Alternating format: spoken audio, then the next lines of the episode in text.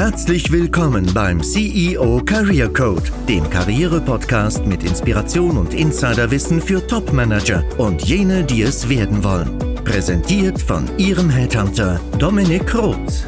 Woran denken Sie, wenn Sie das Wort Resilienz hören? Es ist definitiv ein beliebtes Modewort, oftmals auch nur eine Plattitüde oder Worthülse, richtig? Laut Definition handelt es sich bei dem Begriff der Resilienz um eine psychische Widerstandsfähigkeit, dank der man schwierige Lebenssituationen ohne anhaltende Beeinträchtigung übersteht. Sicherlich haben wir dieses Jahr, der eine mehr, der andere weniger, bewegte Ereignisse durchlebt und mussten Resilienz kultivieren. Und das nicht nur wirtschaftlich oder karrierebezogen betrachtet. Als Echo der gegenwärtigen Ereignisse habe ich mich näher mit dem Begriff auseinandergesetzt und bin auf eine unglaubliche Geschichte eines Menschen gestoßen, der mich inspiriert hat.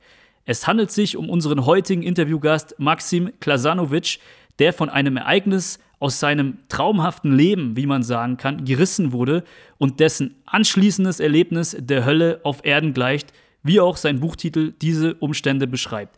Kurz zusammengefasst, Maxim führte ein erfüllendes und erfolgreiches Traumleben mit seiner Frau und seiner Tochter auf Thailand und, und, hat durch einen kleinen Fehler sozusagen alles verloren. Aber mehr als das, er ist von heute auf morgen im härtesten Gefängnis in Thailand für acht Jahre eingesperrt worden. Lassen Sie sich als Zuhörer gerne auf diese außergewöhnliche Podcast-Episode und auf die unglaubliche Reise mit Maxim ein. Erstmal herzlich willkommen im Podcast, Maxim. Schön, dass du dabei bist und deine Story mit uns teilst. Schönen guten Tag, Dominik. Schön, dass ich da sein darf. Super. So, jetzt habe ich schon sehr viel Spannung aufgebaut und ich habe schon vorweggenommen, dass du ein traumhaftes Leben in Thailand hattest, das zu einer Art Albtraum wurde. Was ist passiert? Ja, Dominik, also bei mir begann das äh, recht früh. Mit 18 Jahren ähm, habe ich Deutschland verlassen, bin nach Gran Canaria aus Zufall an einen Marketingjob rangekommen und ähm, ja, recht schnell hat man mein Talent dort erkannt. Ich habe für eine englische Reiseagentur gearbeitet und ähm, konnte mit dieser Arbeit tatsächlich saisonsbedingt fast weltweit arbeiten so dass ich äh, recht schnell dann äh, von Gran Canaria nach Griechenland kam, um meinen ersten äh, Street Captains Position anzunehmen. Und es ging dann weiter über Ibiza und Thailand und die Karibik und Bahamas. Am Ende waren es 27 Länder, die ich bereist habe in äh, elf Jahren und äh, die Positionen stiegen von einem Captain zu einem Manager. Irgendwann mal mit 24 war ich äh, Marketingdirektor, auch einer der jüngsten in der Branche. Und ähm, mit 27 dann das Top-Angebot bekommen, in Thailand drei Hotels zu leiten und äh, die Marketingstrukturen dieser Hotelkette eben zu übernehmen. Ich muss auch sagen, Dominik, mit meinem Erfolg, ich habe recht schnell ähm, fünfstellig verdient. Das heißt, mit jungen Jahren hat das Geld nur so geflossen und äh, somit auch meine, ja, mein, mein Leben in der, in der Nachtszene, würde ich sagen, von Ibiza. Da begann dann alles, wo die Partys stiegen und die ersten Erfahrungen mit Drogen und Alkohol und Frauen und was man sich so alles vorstellen kann für uns war das ja ein, ein Jet-Set-Leben. Ne? Wir waren ja bereit, so ein Leben zu leben. Und ähm, so war es auch, dass in Thailand dann äh, an diesem besagten Tag, als es mir schon recht, recht gut im Leben geht, alles aufgebaut, auch schon ein Kind mit einer thailändischen Freundin, ein Haus am Meer, zwei Motorräder, gerade einen neuen Sportwagen. Also ein Leben in Fülle eine Uhrensammlung, Dominik, alles war dabei. Ne? Und äh, dann kam eben dieser besagte Tag, wo ein Freund von mir, ein guter, mich gefragt hat, ob ich denn eine Nummer von einem Dealer hätte. Denn man wollte eine Party steigen lassen und die würden dann noch einen Dealer brauchen. Und für mich war das überhaupt kein Problem. Ich kannte jeden äh, auf dieser Insel Phuket und äh, so dass äh, auch recht schnell ich ihm diese Nummer hatte. Und als diese Party dann auch äh, stattgefunden äh, hat an diesem besagten Samstag, wurde ich auch eingeladen. Ich hatte erst gar keine Zeit, dahin zu gehen. Ähm, und trotzdem bin ich dann abends aufs Motorrad gestiegen und hingefahren, nicht wissend, dass auf dieser Party eigentlich die Polizei auch mit dabei ist. Das heißt, organisiert von ihnen und der ganze Ort ähm, war umzingelt. als der Dealer kam, ja, hat die Polizei zugeschnappt und äh, ich war mit unter den Verhafteten, kam in die Polizeistation, habe meine Geschichte dort erzählt, so wie euch auch, ja, in einer bisschen längeren Version natürlich, aber musste trotzdem dann mit den anderen Gefangenen in mein erstes Gefängnis meines Lebens sozusagen auf Phuket. Okay, man muss auch sagen, du hattest ja zu dem Zeitpunkt auch schon dein Jet Set Live größtenteils hinter dir, wolltest ein gesetztes Leben haben mit Frau und Kind und warst da jetzt nicht mehr so dieser typische oder warst du eigentlich gar nicht der typische Touri, sondern warst eigentlich schon, wie gesagt, ähm, etwas mehr im Leben stehend, hattest Verantwortung ähm, und wolltest da dein Leben auch weiterführen, vielleicht sogar noch nach Australien gehen also das war jetzt nicht so, dass es ein typisches Szenario für dich war, deine Nummer weiterzugeben und mit Drogen hattest du zu dem Zeitpunkt ja auch nichts zu tun. Ja, es war so, dass meine Tochter wurde 2009 geboren und da begann mein Lebenswandel tatsächlich, dass ich äh, immer weniger mit meinen Freunden zu tun hatte, immer mehr mit meiner Tochter, so dass ich am Schluss tatsächlich nur noch mit ihr und meiner Freundin zusammen sein wollte. Also sie gab mir diesen Lebenswandel, und trotzdem äh, war ich derjenige, der die Nummer weitergereicht hat, weil einfach ich wirklich jeden kannte auf dieser Insel. Und ähm, zurückschauend war es natürlich ja, immer noch ein, ein, ja, ein Fehler von mir, denn äh, obwohl ich schon aus dieser Szene mich langsam rausbewegte und wie du auch gerade gesagt hast, wir haben ein, ein Leben in Australien geplant, da hatte ich gerade ein Top-Angebot von einer Hotelkette bekommen und alles hätte recht schnell gehen sollen. Und dann ist mir das eben passiert. Mhm. Okay, ähm, wir wollen es jetzt nicht länger vertiefen. Ich weiß ja auch, weil wir uns schon ein bisschen kennen, dass du da auch eine ganz gesunde Sicht darauf hast und sogar Verantwortung übernimmst. Ja, also da soll jetzt nicht darum gehen. Es ist viel interessanter von dir zu erfahren, dass es für uns Europäer eigentlich kaum vorstellbar ist. Wie sieht so ein Thailand-Gefängnis aus? Kannst du uns da mal Bilder malen, die diese Zustände dort für uns skizzieren und greifbar machen? Ja, also Dominik, mein erstes Gefängnis war auf Phuket und äh, da würde ich ein Jahr, sieben Monate verbringen. Äh, ich kannte nur Gefängnis vorher aus Film und Fernsehen ne? und ähm, als ich dann herausgefunden habe, gleich in den ersten Minuten, dass es ähm, nichts dem gleichen ist, was ich mir jemals hätte vorstellen können, ähm, ja, begann der Schockzustand. Der hielt auch ungefähr zwei bis drei Wochen, kann ich dir sagen. Täglich passierten Dinge, wo ich immer wieder gesagt habe, mein Gott, ist denn das möglich? Und also nicht einmal am Tag, mehrmals am Tag. Das war ja auch der Grund, wieso ich ein Tagebuch begann, weil ich gedacht habe, Mensch, das muss ich aufschreiben. Jeden Abend saß ich ja da und habe diese Dinge notiert. Ähm, meine erste Zelle, wir haben die ja später abgemessen, sind 120 Quadratmeter und am Tag eins, wo ich ankam, als 180 Leute.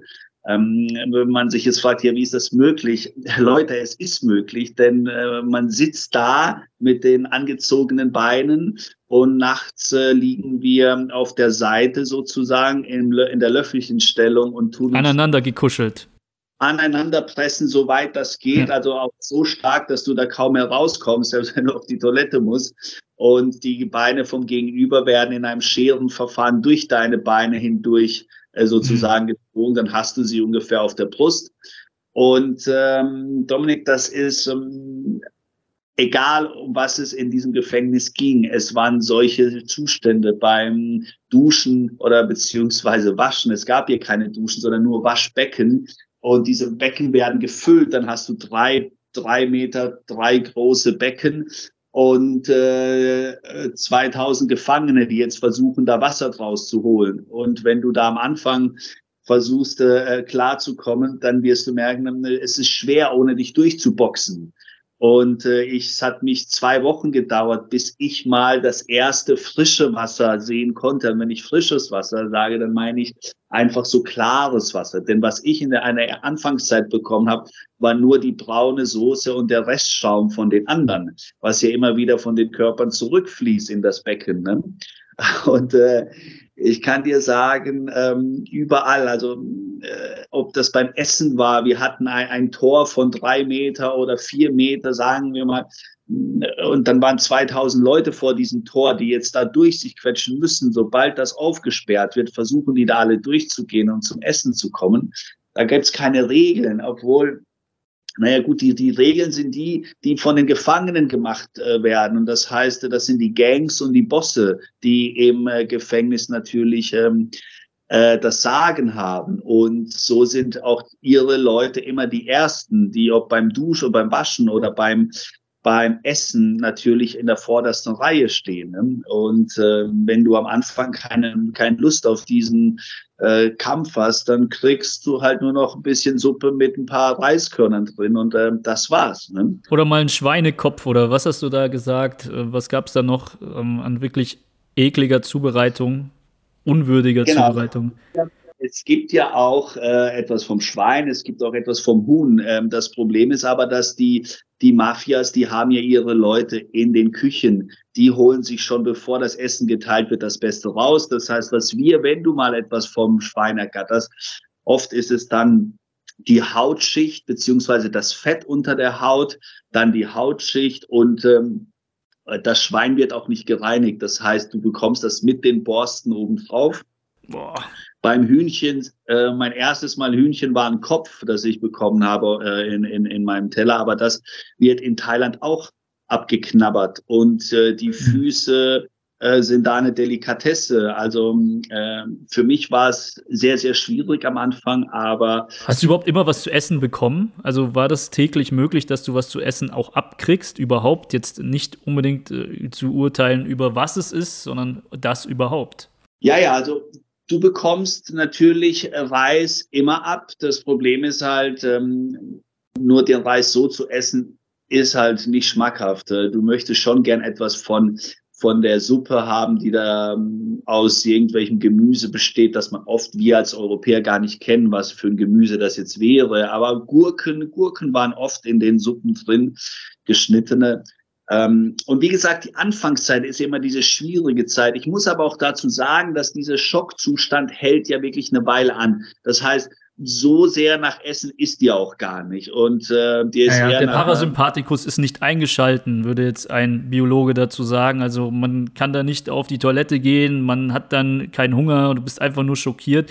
Wie, wie, wie hast du denn diese Gerüche wahrgenommen und diese mangelnde Hygiene, von der du mir auch schon im Vorgespräch erzählt hattest? Also wie gewöhnt man sich denn an diese Zustände? Du kannst nicht richtig essen, nicht schlafen, niemand versteht deine Sprache.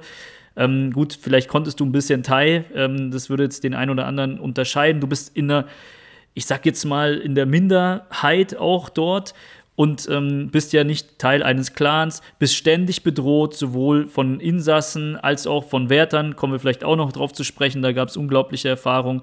Wie, wie, wie, wie erlebt man diese erste Zeit? Also auf Phuket hatten wir das Glück, dass es äh, einige Ausländer gab. Also ich habe da okay. überhaupt kein gesprochen, außer Hallo, wie geht's und wie heißt du vielleicht. Ähm, aber es gab ja Ausländer aus der ganzen Welt verteilt und wir waren so 50 unter den 2000 Gefangenen und wir haben uns so ein bisschen äh, zu uns gehalten, äh, obwohl wir wirklich ein, ein sehr chaotischer Haufen waren. Wir waren ja viel problematischer als die Thailänder. Bei uns gab es wirklich also Ärger jeden Tag, weil jeder den schnellsten Weg daraus äh, gesucht hat und tagtäglich enttäuscht wurde und gemerkt hat, du kommst hier nicht so schnell raus. Und da wurde jemand auch leicht gereizt. Also bei uns gab es Schlägereien wirklich jeden Tag. Die Thais haben uns schon gesagt, wir wären, wir wären völlig verrückt. Also die Weißen, die sind ja also ein, ein, ein absolut verrückter Haufen. Und ähm, später dann, wenn ich, als ich nach Bangkok überstellt wurde und dort ja sechseinhalb Jahre absitzen würde, war ich tatsächlich der einzige Weiße äh, unter 800 Thais, also in einem kleineren Gebäude. Und natürlich habe ich dann auch sofort etwas tun müssen. Ich habe begann, die thailändischen Schriftzeichen zu lernen. Ich, ich konnte lesen und schreiben, bevor ich überhaupt reden konnte, äh, um einfach mal Verbindung aufnehmen zu können mit den Menschen. Und äh, ich habe sofort auch schon in Phuket angefangen, mit meinem eigenen Körper zu trainieren. Ich habe mir ein, ein, ein Fitnessprogramm zusammengestellt, um einfach diesem Kopf ein bisschen zu entkommen, denn ich wollte ja auch den schnellsten Weg daraus äh, finden, aber es hat nicht geklappt. Da war eine Enttäuschung nach der anderen, viel Geld verloren und äh Anwälte beispielsweise hast du erzählt. Es gab immer wieder so Hoffnungsschimmer am Horizont. Jemand wollte dich rausholen, dann gab es wieder das Versprechen, diese Fehlinformation auch und hat Geld gekostet, aber vor allem Hoffnung gekostet, oder? Also ich meine, wie geht man damit um? Und da kommen wir in das Thema Resilienz rein. Es ist, es ist kein Ende in Sicht. Man ist hier in einer gewissen gefühlten Hölle jeden Tag ja, in jeder Hinsicht auf die Sinne einwirkend. Und wie kommt man hier raus? Also beziehungsweise wie, wie, wie durchsteht man das? Genau. Also auch hier, Dominik, ich hatte, vielleicht war das mein Glück, ich hatte vorher nicht viel mit Büchern zu tun. Als ich zum Beispiel das erste Buch im Gefängnis gelesen habe, so ein John Grisham Krimi, habe ich gemerkt, mein Gott, wie toll ist das denn? Und das Glück in Phuket war natürlich, dass sie alle Ausländer hatten Englisch englische Bücher, das heißt zwei, drei manchmal pro Person. Und so konnte ich in ein Jahr, sieben Monaten knapp 150 plus Bücher lesen, manche sogar zweimal. Ähm, dann natürlich mein Training. Ich war ja immer verschwitzt. Die Leute haben mich gefragt, Mensch, was machst du, wenn du hier rausgehst? Willst du zu den Olympischen Spielen gehen oder wieso, wieso trainierst du wie ein Bilder? Und aber für mich war es einfach ein Stückchen Freiheit. Und ähm, als ich dann nach Bangkok kam und gemerkt habe, es gibt keine Bücher, dann hatte ich äh, auch wie hier wieder das Glück, an einen korrupten Wärter zu gelangen, der mir verholf, mit ein bisschen Geld, die ich immer dann bezahlt habe, neue Bücher zu geraten. Immer so tütenweise aus anderen Gefängnissen. Und um die äh, Geschichte abzukürzen, äh, Dominik, ich hatte dann irgendwann mal eine ganze Bibliothek davon. Und zwar habe ich die erste Bibliothek in diesem Gebäude auch eröffnet, die dann später auch in einem Tauschverfahren mit anderen Gefängnissen gedient hat. Mein Fitnessteam ähm, stieg auch in Bangkok auf mit 15 Leuten. Man hat mich nur noch Coach genannt, Coach, Coach. Und äh, die Thais waren so diszipliniert, dass sie tatsächlich alles gemacht haben, was ich ihnen gesagt habe. Also selbst bis zum Rauchen aufhören. Und ähm, es ging auch da immer weiter. Ich habe dann irgendwann mal als Schüler in einer Kampfsportschule mitgemacht, die im Gefängnis ähm, durch einen ex-thailändischen äh, Champ geführt wurde. Als er dann nach zwei Jahren entlassen wurde, hat er mich gebeten, ob ich denn diese Schule weiterführen wolle. Erst habe ich, ich gesagt, mein Gott, das ist doch unmöglich. Wie kann ein weißer Mann, Sie haben mich ja weißer Mann genannt, ähm, hier in Thailand eine, so eine Schule übernehmen? Das würden die nie akzeptieren. Aber es hat auch da geklappt. Die Thais waren alle dafür und auf einmal war ich auch Muay Thai äh, Trainer. Ne? Und ähm, ich habe mich die ganze Zeit beschäftigt. Ich war ja wirklich in einem Vollzeitprogramm, so dass auch die Wärter irgendwann mal mir einen, einen Job in der Security-Abteilung gegeben haben, wo ich meine eigenen Jungs zusammenstellen konnte. Dann habe ich äh, durch ein, ein Wunder, muss ich sagen, Gottes, ähm, ein Versprechen eingelöst und wurde sozusagen ein, ein Gefängnispfarrer, habe das Wort Gottes sonntags gepredigt in einem kleinen Abstellraum den wir als Kirche zusammengebastelt haben. Und du siehst, also es, es war, war, halt sehr viel Ablenkung auch, ja. Also das, das ist gut. Also ich meine, was zieht man jetzt daraus als Manager? Man kann sich ja nicht von Problemen oder das ist ja nicht direkt übertragbar. Da kann man sich ja nicht ablenken. Du hast ja auch noch etwas, was so ein bisschen hier jetzt nur nicht rauskommt, weil dieser Podcast sich nicht mit Esoterik beschäftigt. Ja, das ist einfach ein ganz klarer, faktenbasierter, rational-wissenschaftlicher Podcast. Aber man muss schon sagen, du hast eine Innerwelt in dir erlebt, denn dein Buchtitel signalisiert das ja auch. Du hast in dir das Paradies gefunden und es hat ja nicht mit Ablenkung zu tun oder mit Fitness oder mit anderen Dingen, wo man einfach den Körper stählert, damit auch der Geist stark ist, so beschreibst du es ja. Es geht ja auch darum, du bist auch irgendwie in dich gekehrt, ohne da jetzt irgendwo esoterisch zu werden. Was genau hat denn weil du kannst dich ja nicht die ganze Zeit ablenken. Du denkst ja dann auch dran, ich muss hier noch, es waren ja anfangs auch noch zehn Jahre, noch elf Jahre, du bist ja dann nur früher entlassen worden sozusagen. Du musst ja trotzdem irgendwie dir sagen, wie steht man das seelisch durch? Du bist weg von deiner Familie und so weiter. Also du kannst dich ja nicht nur ablenken. Genau, also Dominik, ich war, ich wurde ja zu 13 Jahren verurteilt. Und wenn mich heute einer fragt, Mensch, wie, wie hast du das geschafft? Und ja ja. was du gemacht? Ich kann ihm dann einfach in einem Satz oder zwei erklären, dass schau, ich hatte ja noch ein Licht am Ende vom Tunnel. Das war ja nicht ganz aus.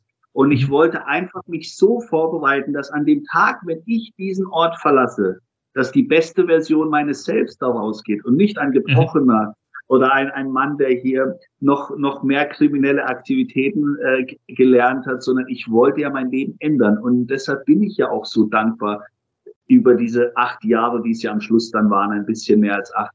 Weil ich habe da so viel lernen dürfen über mich selber, oft so reflektieren können gesehen, wie ich reagieren kann und was ich alles imstande bin zu tun. Und das wusste ich ja früher nicht. Als ob ich früher noch so ein, so ein Jugendlicher war, äh, mit 31 ins Gefängnis gekommen, mit 40 rausgekommen und wirklich als Mann. Und, ähm, und ja, auch wenn wir jetzt nicht in diese Esoterik-Schiene gehen oder in die spirituelle, sage ich mal, äh, habe ich da Erfahrungen machen dürfen durch Glück, eines äh, äh, Mönchen, den ich kennengelernt habe mhm. und äh, durch ihn Sachen also herausgefunden über mich selber und gespürt und immer wieder entfalten können. Und glaube mir, ich war so weit weg von diesem Thema und ähm, hätte mir einer vor zehn Jahren erzählt, dass ich heute Seminare geben würde, die Mentaltraining beinhalten, hätte ich ihn ausgelacht. Ne? Aber mhm. es ist meine ja, Entfaltung. Ich bin sehr, sehr dankbar, was mir da passiert ist. Und ich sage auch heute noch, also mindestens einmal Danke am Tag und nicht, weil, weil ich es praktiziere, sondern weil es aus dem Herzen wirklich so gemeint ist. Also ich bin nicht ins Gefängnis gekommen, um bestraft zu werden, sondern ich weiß heute, dass es meine, meine Rettung war und ähm, ich sollte da einfach genau meine zweite Chance bekommen im Leben. Mhm. Also ich meine, wenn du das durchstehen kannst, ja, dann ist das für mich auch so ein gewisses Signal dafür, dass wir mehr können, als wir uns manchmal selber überhaupt vorstellen können. Also wir sind ja das anpassungsfähigste Lebewesen mitunter und ähm, dementsprechend sehr inspirierend schon per se. Und heute inspirierst du ja auch in Form von Vorträgen Manager. Du hast es gerade angeteasert und startest auch so deine Karriere als Speaker. Und was genau rätst du den Menschen aus der Wirtschaft mit Verantwortung in besonders harten Zeiten? Was kann man aus deiner Geschichte da konkret lernen in Bezug darauf? Also ich habe für mich tatsächlich entdeckt, dass es ähm, immer gut läuft, wenn es in einem selber gut läuft. Dass wenn ein Mensch natürlich an irgendetwas zum Knabbern hat und sein Bewusstsein nicht rein ist, dann kann es keinen Erfolg auf Dauer vom Außen auch anziehen. Ähm, ich habe dann auch immer versucht, ein, ein, ein Gewissen, ein gutes Gewissen mir aufzubauen. Das heißt, es gibt ja diese gewissen Gesetze, wo ich sage, mein Gott, äh, die kennt jeder Mensch. Dafür musste Moses nicht auf den Berg hochsteigen, weil diese Gesetze, die tragen wir in uns. Und wenn wir so ein bisschen die Gesetze verfolgen und versuchen vielleicht noch ein bisschen drüber zu schauen, das heißt ein bisschen was für den Körper zu tun. Also Viele unterschätzen selbst das, was wir essen, trägt zu unserem Erfolg bei. Nur, dass es eben dieser Erfolg auf Langzeit ist. Äh, es gibt ja viele Menschen, die wollen ja einfach nur den schnellen Erfolg, denken nicht ähm, an, an die Jahre, die noch kommen, dass wir vielleicht das als, als, als Erfüllung unseres Lebens leben können, so ein erfolgreiches Leben. Und da zählt für mich ganz klar ähm, erstmal der eigene Körper, der eigene Geist. Wenn da Sachen im Reinen sind, dann merkt man, wie es im Außen auf einmal funktioniert. Dann kommen Sachen auf uns zu, dann machen wir Platz für neue Sachen, denn wir lassen uns nicht hier zubauen mit irgendwelchen Zeug, das in unserem Kopf, in unserem Bewusstsein schwirrt, ne, sondern wir machen schön Platz, wir räumen auf in unserem Innern selbst und dann merkt man tatsächlich die Dinge kommen. Und wenn man dann noch unser, ein Ziel kennt und weiß, wo man hin möchte und im Leben auch sagt, du, pass auf, das ist, was ich gerne erreichen möchte im Leben. Ne? Und das Leben weiß das sozusagen und du bist ja auch auf dem Weg und machst ein bisschen was dafür und hältst dich an gewisse Regeln, an gewisse, ob das Naturgesetze sind oder deine eigenen körperlichen Regeln, dann merkst du, hey, das klappt. Ich hole mir einen Erfolg nach dem anderen. Ne? Das Leben reflektiert tatsächlich. Also wie gesagt, hätte mir das einer vor zehn Jahren erzählt, hätte ich gedacht, du, also ich bin mir da nicht so sicher, weil ich war immer einer, der auf das schnelle Geld aus war. Ich war auch sehr gut drin. Ich, mhm. ich war ein Hustler, ich konnte aus allem Geld machen. Ne? Und mittlerweile ist dieses Geld einfach ähm, führt für mich eher zu einer Krankheit als zu einem gesunden Lebensstil. Heute weiß ich, man kann Geld verdienen und man kann damit glücklich werden und man kann noch mehr Geld verdienen und noch mehr glücklich werden, indem man eben ähm, immer wieder an sein eigenes Bewusstsein denkt, an sein eigenes ja, Zustand, weil du weißt, es bringt dir nichts, wenn du tagtäglich dir ein abarbeitest, aber irgendwas bedrückt dich oder irgendwas ähm, hält dich mental auch auf, ja, ob das ähm, körperlich gesehen ist oder in der Familie oder in einer Liebesbeziehung oder spielt keine Rolle. Ne? Ja. Also das hat für mich sehr, sehr gut funktioniert. Also was auch ein Key Learning ist, dass man vielleicht diese harte Zeit, die einem auch bevorsteht oder die man gerade auch durchleben muss, als Training sieht. Also das fand ich jetzt schon ganz interessant, jetzt auf einer Metaebene, dass du gesagt hast, es gab, du wusstest ja, es gibt ein Leben nach dem Knast. Und in diesem Leben nach dem Knast möchtest du ähm, die beste Version deiner selbst sein und da trainierst du jeden Tag dafür und das in einer ich sage jetzt mal, sehr, sehr diffizilen Umgebung. Und ich meine, das ist etwas, was jeder von uns mitnehmen kann. Und sich immer wieder geistig auch neu zu kalibrieren. Wie man das dann tut, ob man sich mit Meditation beschäftigt, das tue ich ja auch, hatten wir im Vorgespräch äh, auch gesagt. Das ist ja auch etwas, ähm, worüber man vielleicht auch mit dir in Kontakt treten kann, ja, weil du sehr viele Manager dahingehend auch coacht. Oder wenn man jetzt diese Weihnachtszeit einfach mal nutzt, die vor uns steht, um sich neu zu kalibrieren, um neue Kraft zu schöpfen.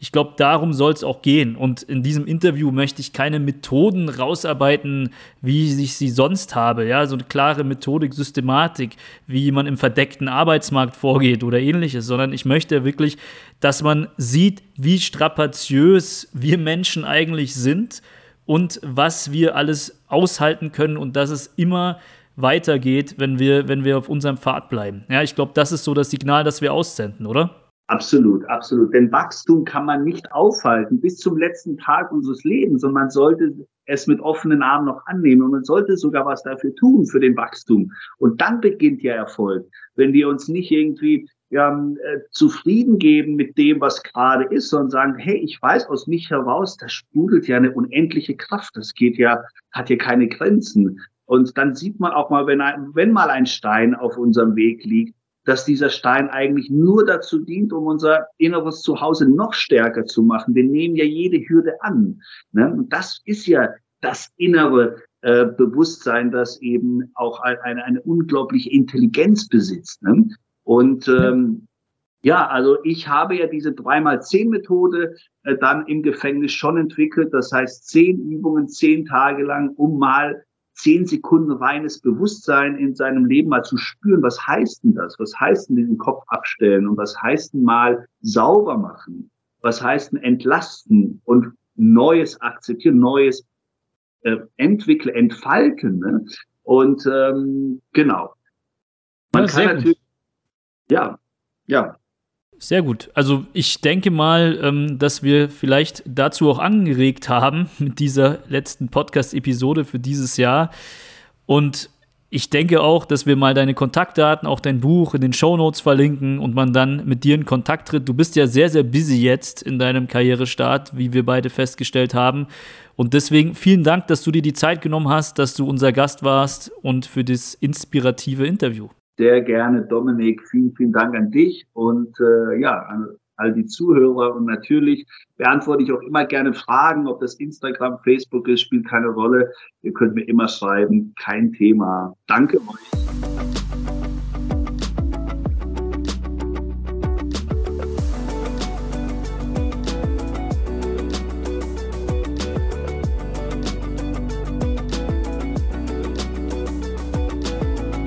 Das war, wie gesagt, die letzte Episode des CEO Career Code für das Jahr 2022. Ich möchte mich bei Ihnen als Zuhörer für Ihre Treue bedanken und auch für die ganzen Zuschriften, die mich regelmäßig vor allem auf LinkedIn erreichen.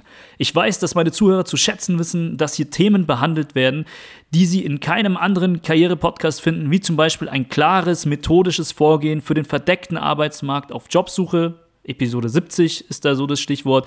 Input zu strategischen Netzwerken, die Folge kam auch sehr gut an. Aber auch Themen mit Bezug zu anwendbaren Sozialpsychologie im Kontext von Karriere, Experteninterviews und auch inspirierende Gäste, wie zum Beispiel heute, die eine ganz andere Perspektive bieten.